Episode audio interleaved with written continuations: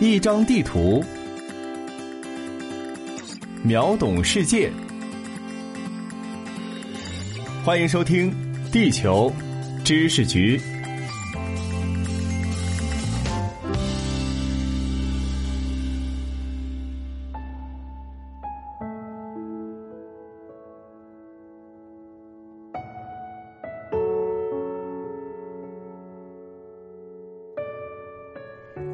大家好，欢迎来到地球知识局，我是零零一号地球观察员霍杰。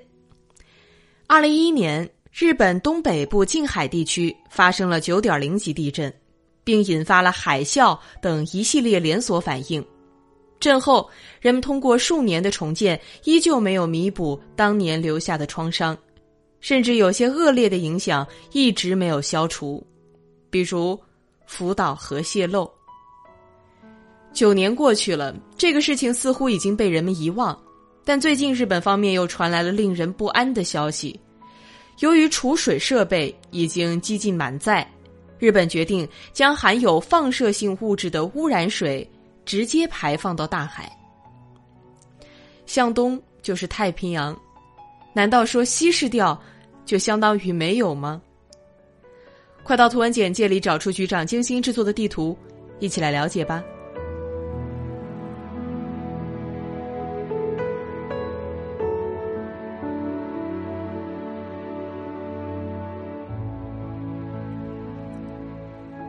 九年前，福岛第一核电站因东日本大地震而泄漏。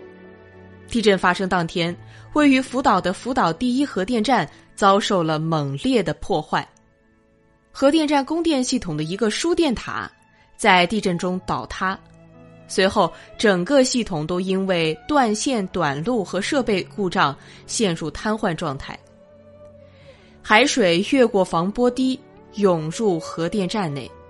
地下室、竖井、厂房都被淹没，工作人员也无法进入抢修，现场所有的人就这么眼睁睁的看着海水循环冷却泵被冲走。我们现在无法猜测核电工程师在看到这一幕时内心有多惊骇，他们比所有人都更加清楚的认识到这意味着什么。堆芯停堆后。核燃料在很长一段时间内仍会继续产生衰变热，没有海水冷却系统就会发生过热，同时造成更严重的后果。在历时四个月的补救措施后，核电站事故区域开始进入平稳状态。这一阶段的主要任务是保持反应堆在一个低温静止的状态。最好的办法就是往反应堆核燃料上不断喷水。原因有二：首先，水在液体状态下的最高温度也只有一百摄氏度，这对于核燃料来讲是一个安全的温度；其次，水在自然界中是最常见的物质，无论任何冷却材料都不及使用水的成本更低。由于核燃料和氢气爆炸之后产生的燃料碎片仍然会在很长时间内持续释放能量，因此也需要不断的向反应堆内注水才能保持低温。这些水与核燃料接触过后，会含有大量高浓度的放射性物质，因此不能直接排放进大海当中。核电站事故自发生以来。日本政府就修建了大量桶型储水设备来储藏这些冷却水。据统计，核电站每天约产生一百二十到一百八十吨污染水。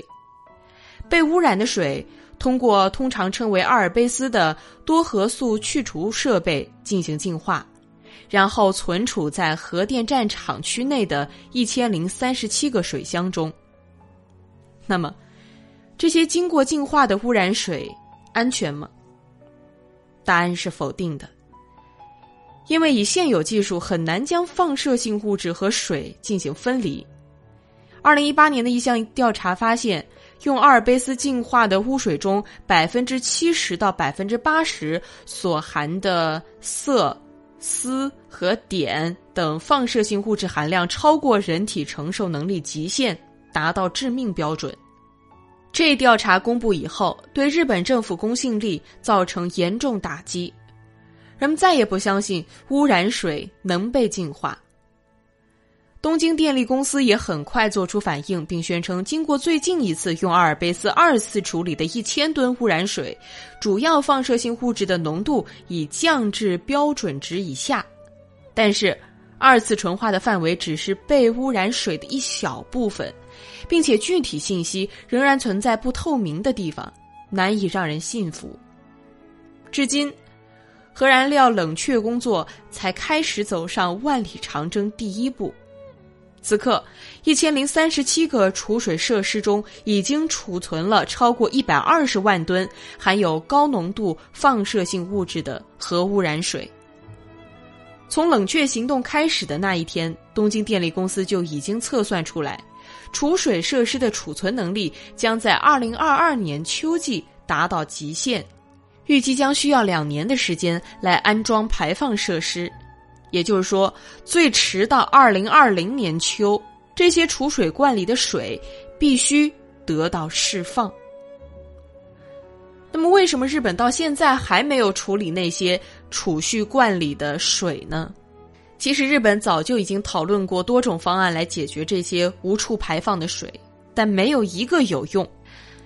日本讨论的解决方案无非是水蒸气释放、地下填埋和海洋排放。如果使用水蒸气排放方案，将所有的污染水加热烧开成水蒸气，那么巨量的高浓度放射性物质就会进入到空气中，造成不可预测的反应。甚至有可能整个东京都会笼罩在辐核射的浓雾之下。地下填埋也不现实，这么多的污染水很难不会深入到土地里面与地下水相接触，如此东日本的居民饮水就出现了隐患。那么，就只剩下海洋排放了。于是，日本环境大臣原田义昭就在新闻发布会上称。别无选择，只能将核污染水释放并稀释。从科学性和安全性的角度上都没有问题，他是这么说的。当然，是不是真的没有问题，他心里应当有一个判断。不过，事情是不是原田一招一张嘴就能解决的？目前，海洋排放正面临日本国内外的强烈反对。首先是福岛县的居民，他们为自己的人身安全所考虑。这一群体之中，反应最强烈的是渔民。渔业曾经是福岛的支柱产业之一，但核泄漏事件发生之后，没有人敢以身犯险去尝试福岛的水产品。居民抗议说，自二零一一年发生爆炸以来，福岛海产品的不信任并没有消失。经过处理的水的排放将使当地经济更加困难。一些国际环境团体也持强烈反对意见，诸如绿色和平组织和专家之类的环保组织曾表示，希望日本当局采取其他方式解决这一问题，例如为储水设施提供更多的土地来存储受污染的水。但经交涉后得出的结论是，日本政府急于将污染水排到海里。这一决定也遭到了韩国的强烈反对。韩国海洋与渔业部下属的海洋科学技术研究所分析了德国汉姆霍茨海洋研究所的深入视频数据，得出了一个结论：一旦受污染的水从福岛海岸排放后，将在一个月内到达济州岛和黄海。黄海在韩国部分称为西海。韩国的外交部表态强硬。政府将在与国际社会合作的基础上采取措施，并监测日本的污水处理活动，把我们人民的健康放在首位。面对国际国内的压力，日本政府也不想无视一切阻力来直接向大海倒入污染水，毕竟奥运会还要开。日本政府最初将今年夏天定为决定如何处理奥运会后宣布的最后期限。如果坚持向海排放的计划，那么一定会遭遇国际上的广泛反对，连带着奥运会的举办也受影响。因此，日本负责核反应堆退役的资源和能源部退后一步说：“那二零二零年夏季不是确定处理方法的最后期限。”对于日本来说，拖其实是一个办法。而且很多组织和个人都推断，在这个过程中，日本已经开始向海洋排放核污染水了。二零一三年七月二十二日，福岛核电站的运营商东京电力公司承认，福岛第一核电站的污染水正在外流。八月十九日，该公司宣布，第一家核电站的冷却水储罐泄漏了约三百吨超高浓度放射性物质污染的水，并且。并未否认，这种被放射性物质污染了的水流入太平洋的可能性。此后，东京电力公司和日本政府一直没有公布和实施任何的处理措施，直到三天以后才宣布，在另外两个储罐中发现了有一处泄漏。这种私下或明或暗的排放已经持续了数次。包括日本声称完全无害的二次纯化水在内，最多的一次已经排放了两千吨，但相对目前储水罐里储藏的一百二十万吨以上核污染水来说，还只是个小数目。即使以东京电力公司自己的标准来看，这一百二十万吨里面至少还有百分之七十的待处理水没有得到充分净化，但日本。不打算等了。东京电力公司预计，在今年年末，存储容量将增加到一百三十七万吨。由于土地面积有限，到二零二二年夏天，将不再有储存污染水的空间。日本经济产业省解释说，即使今天决定了处理水的处理方法。由于需要相关的讨论程序和设施建设，也必须要有两年的准备期。日本政府的逻辑是，为了避免到二零二二年无法处理多余污染水的问题，所以就必须在今年将现有储水设施里的水排空。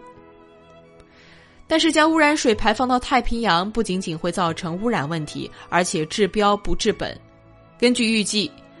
核电站反应堆还需要持续冷却到二零五一年。那么下一个九年之后怎么办？还要继续向大海排放危险的、含有高浓度放射性物质的污染水吗？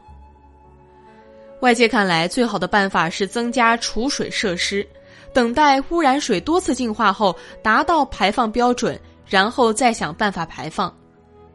但日本政府有着自己的小算盘。面对外界质疑，日本经济贸易和工业部答复说：“实际上不可能在核电站外建造一个储蓄区，这是因为不仅需要获得建筑区域的同意，而且还必须获得污染水流动路径上所有市政当局的同意。因为行政问题和一些本可以克服的阻力。”日本政府就决定做出如此危害沿海居民生命健康、置周边国家人民生产生活安全于不顾的决定。这种对于自己国民的不负责任和对生命的冷漠，并不是一个现代国家政府应该有的态度。